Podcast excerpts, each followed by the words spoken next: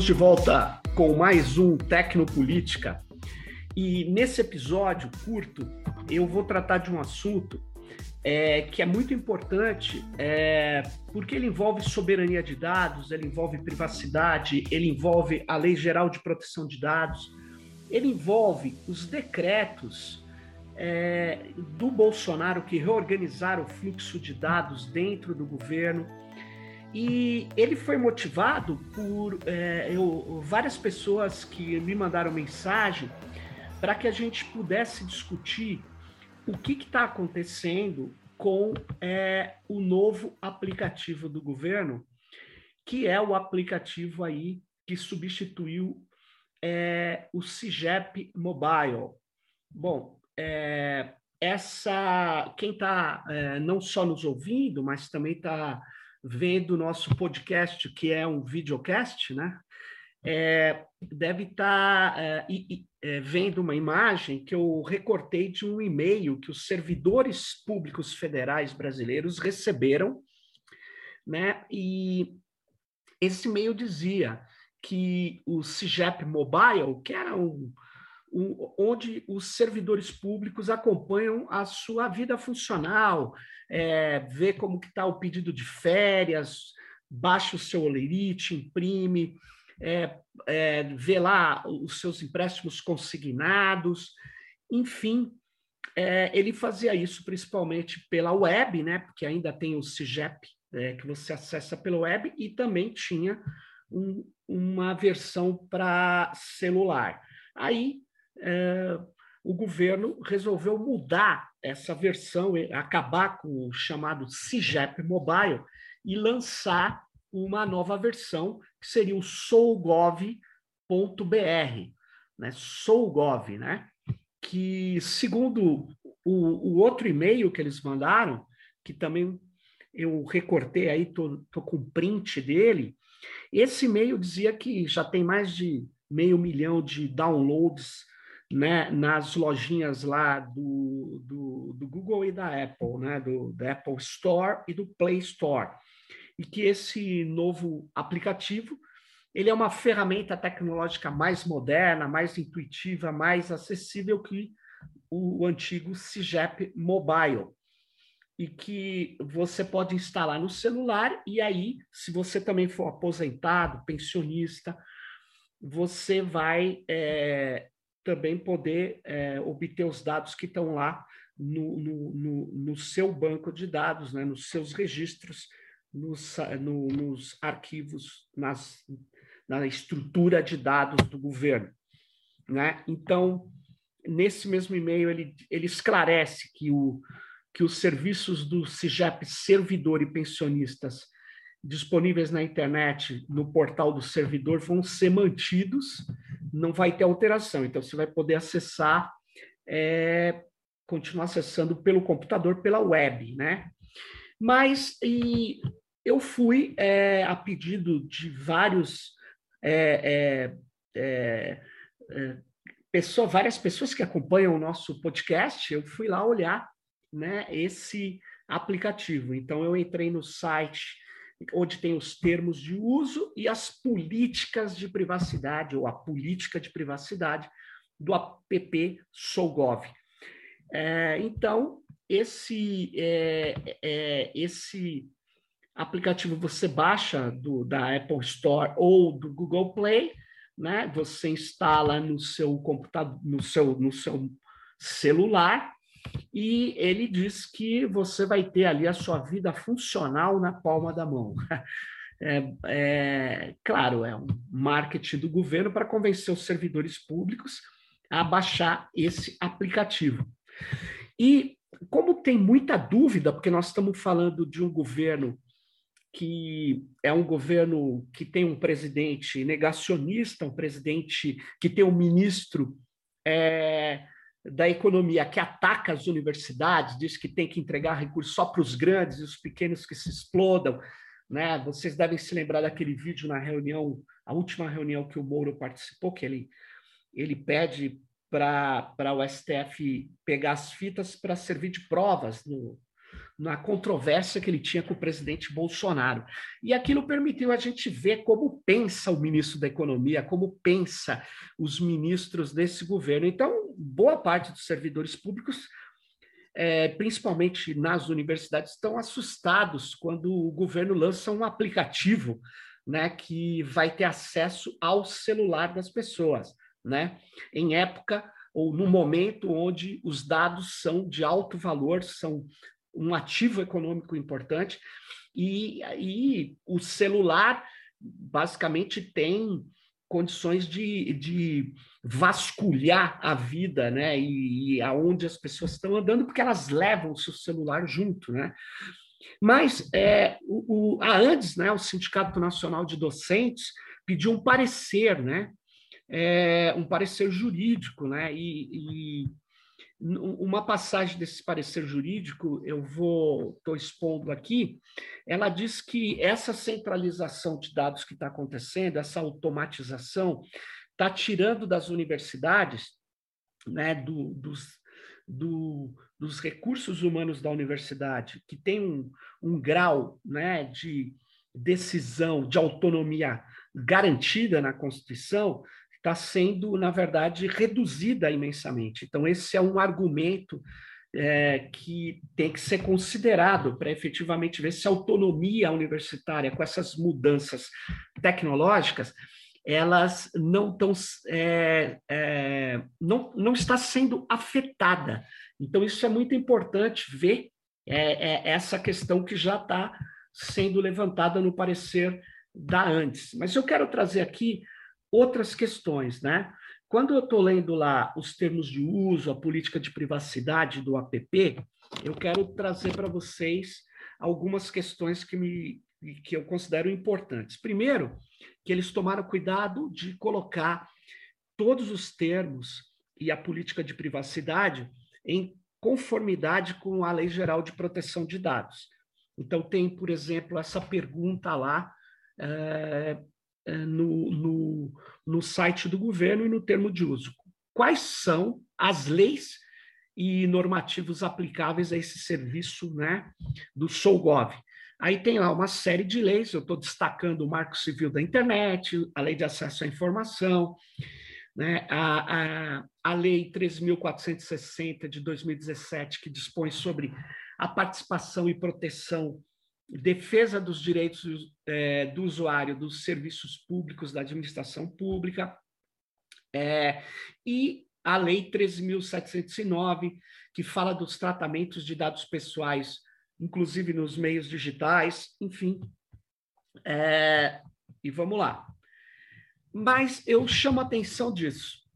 Esse app, ele também ele tem que estar em conformidade, obviamente, com o decreto 9.637 de 2018, que foi feito pelo Bolsonaro, né? não, que foi feito na, na, na, na, final, no final da gestão do Temer, ainda em dezembro de 2018, que institui a Política Nacional de Segurança de Informação e dispõe sobre a governança da segurança da informação.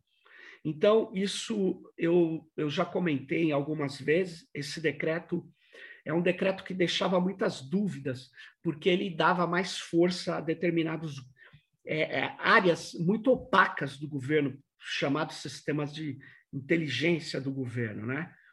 É, e ele também fala do decreto 10.046, que dispõe sobre a, o compartilhamento de dados no, no, no âmbito da administração pública federal e instituiu o cadastro base do cidadão e o Comitê Central de Governança de Dados.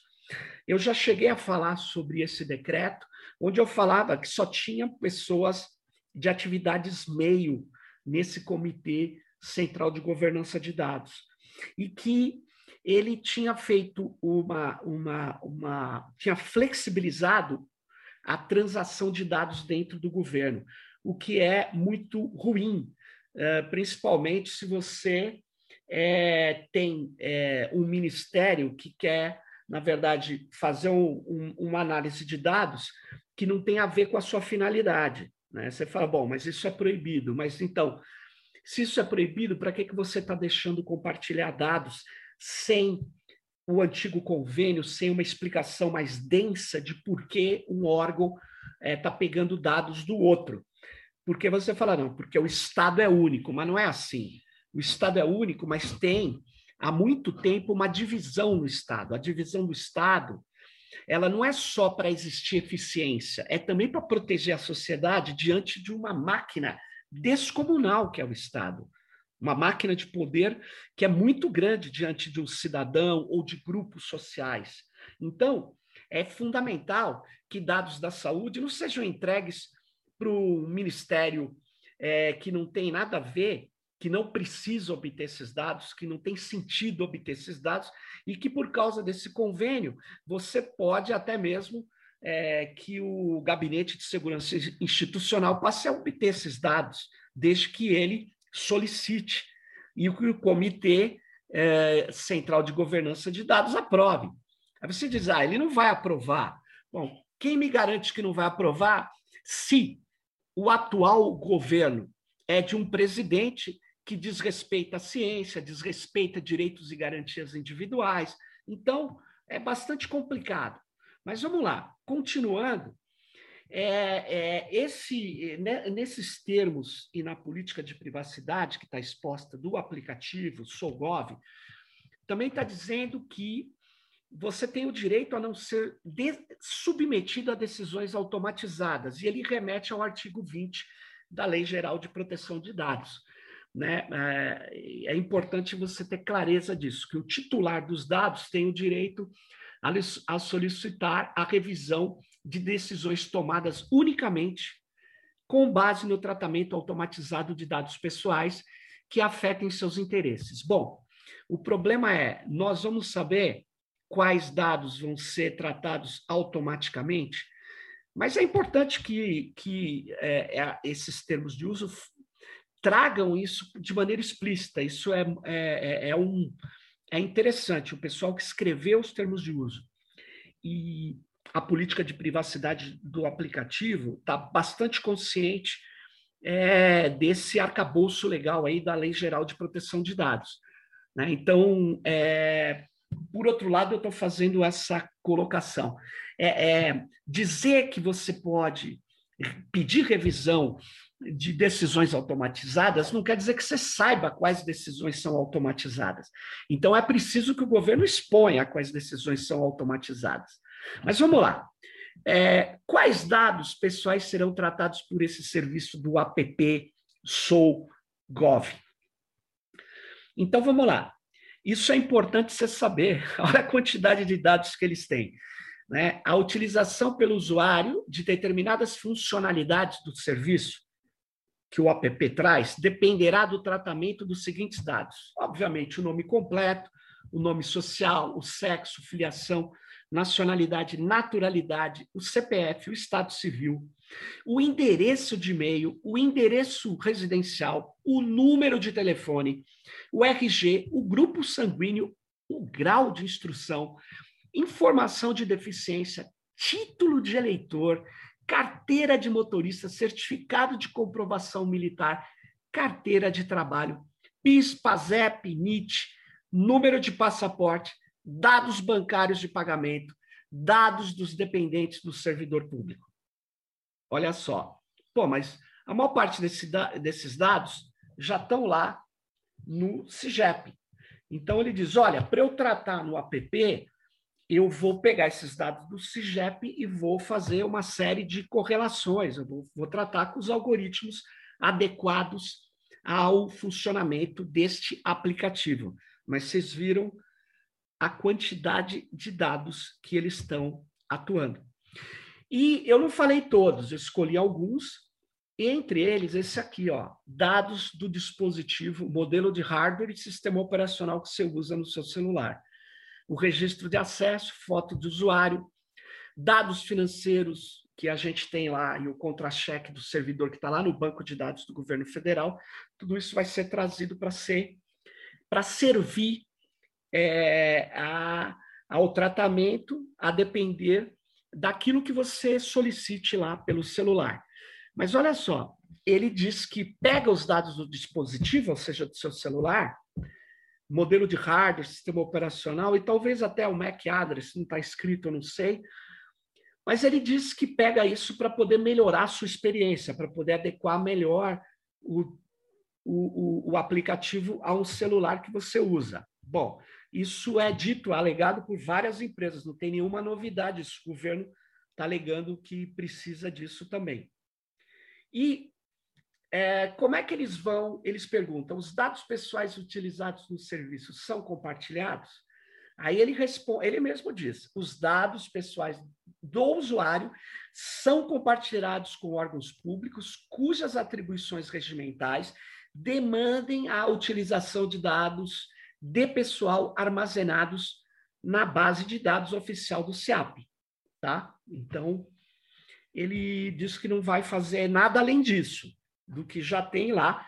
E eu quero lembrar que o CIAP tem os dados do servidor público e que esses dados eles podem ser solicitados é, por causa desse decreto do Bolsonaro é, por parte de qualquer órgão do governo federal, desde que solicite, faça uma, uma justificação sem necessidade de convênio. Né? E eu não estou falando só de dados dos seus servidores, porque isso ele já tem, em tese né? O Ministério do Meio Ambiente tem os dados dos servidores do meio ambiente, em tese, mas ele agora vai poder pedir dados é, de outras áreas do governo, né? E aí está dizendo que desde que tem atribuições regimentais. Bom, é, as atribuições regimentais se cria alterando os regimentos. Mas vamos lá. O serviço Solgov também utiliza cookies. Né? Os cookies são aqueles pequenos arquivos que são é, de texto enviado pelo site do, do computador do usuário, no site do computador do usuário e provavelmente no celular também. Né? E ele diz que ele está fazendo isso para melhorar a experiência do usuário na utilização do serviço público. Ou seja, ele está é, usando, é, inclusive, essa, é, esse termo melhorar a experiência é o que é, todas as corporações usam para coletar uma série de dados das pessoas. É, e aí, quando você reclama, pô, mas por que, que você está pegando esses dados? Ele fala, bom, porque se eu pegar esses dados, eu aperfeiçoo mais o sistema e te ofereço uma solução que você nem pensava que eu poderia te oferecer. Eu vou melhorar para você. E aí a pessoa fala, ah, tudo bem. Mas vamos lá, é, toda vez que eles melhoram a experiência, eles aprofundam a coleta de dados, é, eles ampliam né, a informação que ele tem sobre a pessoa, portanto, diminui o grau de privacidade dessa pessoa. E aí eu chego aonde me chamou muita atenção, eu reconheço, é, eu tenho tratado desse tema, é, que é o tema da transferência internacional de dados. O Solgov diz que transfere dados dos servidores públicos do Brasil para o sistema da IBM localizado lá nos Estados Unidos. Especialmente, está dizendo que transfere dados para a nuvem da IBM para tratar, para ser tratados pelo Watson, que é um, um supercomputador, um computador que usa né, é, um, um, sistema aí é, altamente sofisticado de inteligência artificial. É, e eu já vou voltar a falar do Watson, mas vamos lá. Ele está escrito aqui que, ao concordar é, com termo de uso e política de privacidade do aplicativo Solgov, o titular dos dados, que somos nós, que somos os servidores públicos, que é você, servidor ao servidor público, estará consentindo com a transferência internacional das informações digitadas esses são os dados de identificação pessoal no chat do aplicativo SouGov. Ele está dizendo o quê? Que provavelmente ele vai ter um sistema robotizado, automatizado de respostas para você, e que você está aceitando que quem vai operacionalizar esse site vai precisar pegar os dados seus e transferir internacionalmente, ou seja, levar lá para os Estados Unidos, provavelmente, para que o sistema algorítmico de inteligência artificial responda às questões que você vai estar aqui na rua dessa cidade fazendo através do seu celular. Olha só, os detalhes sobre Essas transferências são exibidas abaixo, diz o documento, né? País, Estados Unidos da América do Norte, sim. Organização, IBM, International Business Machines. E aí vem garantia para a transferência, consentimento específico do titular para a transferência com informação prévia sobre o caráter internacional da operação, distinguindo claramente esta de outras finalidades. Bom, a, no, no, nessa tela que a gente estiver vendo, está vendo que essa tela eu tirei do documento, termos de uso e política privacidade do aplicativo. E você vê que o primeiro parágrafo deixa confu fica confuso em relação à garantia de transferência. Porque no primeiro parágrafo está dizendo que se eu concordo com o termo de uso e política privacidade do aplicativo, eu já estou concordando com a transferência internacional. E nessa aqui, nesse quarto parágrafo, ele está dizendo que eu tenho que dar um consentimento específico. Né? Então, é preciso que isso seja esclarecido. Eu, particularmente, é, não quero que meus dados sejam transferidos para os Estados Unidos. E aí ele diz ali embaixo que os termos da referida transferência internacional, bem como esclarecimentos adicionais, estão descritos no documento anexo 1, Segurança de Dados e Princípios de Privacidade da IBM, e no anexo 2, Resposta ao ofício de notificação 003079 de 2021, ambos provenientes da empresa IBM. Eu procurei, não achei esses documentos, senão eu colocaria aqui. Eu vou fazer um pedido para ter acesso a esses dois documentos para entender melhor essa transferência de dados. Mas o fato é que, olha só, quais dados serão transferidos para a IBM? Vamos, vamos deixar claro. O nome completo seu, o nome social, a data de nascimento, sexo, filiação, nacionalidade, naturalidade, CPF, título de eleitor. Estado civil, endereço de e-mail, endereço residencial, número de telefone, RG, grupo sanguíneo, grau de instrução, informação de deficiência, certificação de comprovação militar, carteira de motorista, carteira de trabalho, PIS/PASEP NIT, número de passaporte, dados bancários de pagamento, dados dos dependentes do servidor. É isso mesmo. Isso vai ser transferido para os Estados Unidos. Sinceramente, eu acho que seria possível a gente transferir dados dos servidores públicos norte-americanos para uma empresa localizada no Brasil, na França, na China, na Rússia? É a minha pergunta.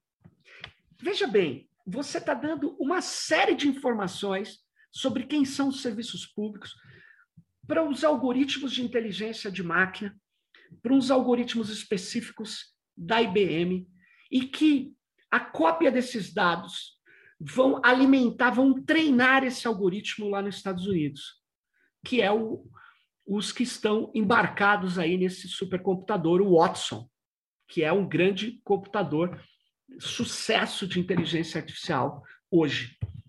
Ou seja, eu peguei um trecho de uma das inúmeras matérias sobre o Watson, e aí diz assim: olha, o Watson também pode ajudar em outras áreas, como atenção ao cliente. Sua capacidade de processar linguagem natural é, poderia resultar muito valiosa em call centers, que é mais ou menos talvez o que o governo queira fazer, né? Ou seja, ter o, o, o computador Watson que vai responder às dúvidas dos servidores, né? Vai interagir com ele como se fosse um robô, né? É, é, onde normalmente o papel das máquinas se reduz aos primeiros dois minutos de interação com o usuário, para direcioná-los ao operador humano mais adequado. É, quando aqui está dizendo, quando a pergunta é mais complexa, aquele robô, aquele sistema de linguagem natural, é, é, que não é muito sofisticado ainda, ele redireciona para o humano porque ele não sabe responder. E aí, no caso, o supercomputador Watson seria capaz de elaborar respostas né, mais certeiras às perguntas dos clientes. Outros dos campos onde se contempla que o supercomputador da IBM possa ser aplicado é no é, na análise massiva de mensagens, como não podia ser de outra maneira. É um dos testes que, se, é, que, que, que estão sendo realizados, consiste em processar milhões de tweets, por exemplo, e traçar os perfis psicológicos dos usuários do Twitter. Vocês lembram? Isso não foi feito no Twitter, foi feito com o Facebook pela Cambridge Analytica com psicometria. São apenas alguns exemplos do caminho que, que um com supercomputador vai se vai tomando, e no caso ele está falando do Watson. E, obviamente, a IBM está dizendo que vai é, fez um arranjo interno, é, quase que tornou a equipe responsável pelo Watson numa startup e ganhou muito dinheiro vendendo os serviços do Watson, que passou de milhões de dólares para muitos milhões de dólares e bilhões de dólares. E, obviamente, o Watson está cada vez mais sendo aperfeiçoado no, no seu, é, é, no, nos seus algoritmos. Né? Ele usa a, a, um, algoritmo de ciência cognitiva, ele usa é, é, é um, um algoritmo é, muito sofisticado e que está sendo aperfeiçoado a cada tempo com os dados e com as informações que estão sendo levadas a ele. E o curioso é que ele faz isso em nuvem, então ele, os dados saem daqui do Brasil vão para ele. Agora, veja bem, todos nós sabemos, depois do Snowden, como é que as agências norte-americanas usam é, as empresas norte-americanas para ter acesso a dados, para ter acesso aplicações que rodam dentro dessas corporações. Nós sabemos também que a IBM tem interesses cruciais no Brasil e ela vai ter o um mapeamento dos servidores públicos federais brasileiros. E isso não é preocupante? Essa é a minha, minha questão. E mais do que isso, é, nós não deveríamos usar recursos do governo federal para desenvolver a computação cognitiva ou mesmo outros modelos de computação de inteligência artificial nas universidades brasileiras com empresas brasileiras? Essa é a minha questão. Nós estamos entregando, além de uma massa de dados, para uma outra jurisdição fora do Brasil, dados de servidores públicos federais. E mais do que isso, dados de servidores públicos federais que são de áreas cruciais para os interesses econômicos norte-americanos no Brasil. E eles vão poder fazer traçar perfis com os dados que eles têm, que eles estão obtendo desses aplicativos. Aí você diz, não, eles não vão traçar porque eles firmaram um contrato. Será que essas empresas elas respeitam esses contratos onde a jurisdição, onde os dados estão hospedados fora da jurisdição do contratante? A pesquisadora José Van Dyke nos informa que não. Ela diz que isso faz parte do dataísmo, ou a crença nos, na dataficação e, e na neutralidade ou no cumprimento de contratos de empresas que trabalham muitas vezes no limiar da legalidade e da ilegalidade, como nos mostrou no livro Capitalismo de Vigilância a pesquisadora Shoshana Zuboff. Então fica aí essa questão que para mim é muito séria. Eu acho que é, quem, quem é representante da sociedade brasileira, os parlamentares deviam é, entender o que está acontecendo, como é que se entrega dados dos servidores públicos brasileiros para ser hospedados fora do Brasil. É, nós estamos numa situação bastante complicada. É isso aí, pessoal. Espero que eu tenha ajudado a esclarecer algumas coisas e, sem dúvida nenhuma, eu estou trazendo elementos que é, são é, é, precisariam ser e precisam ser melhor é, trabalhados, mas fica aí o início desse debate aqui e espero que é, você tenha é, ampliado o seu conhecimento sobre o aplicativo SouGov e que você olhe lá no termo de uso e veja lá a transferência internacional de dados. E eu queria chamar a atenção dos parlamentares, das pessoas, dos reitores das universidades, é, será que é normal é, realizar essa transferência de dados dessa forma como está sendo feito? Será que a gente aceita isso? Será que isso não tira a possibilidade, inclusive, de desenvolvermos aqui no Brasil soluções de inteligência de máquina, inteligência artificial? É isso aí, pessoal. Fique ligado no Tecnopolítica e até a próxima.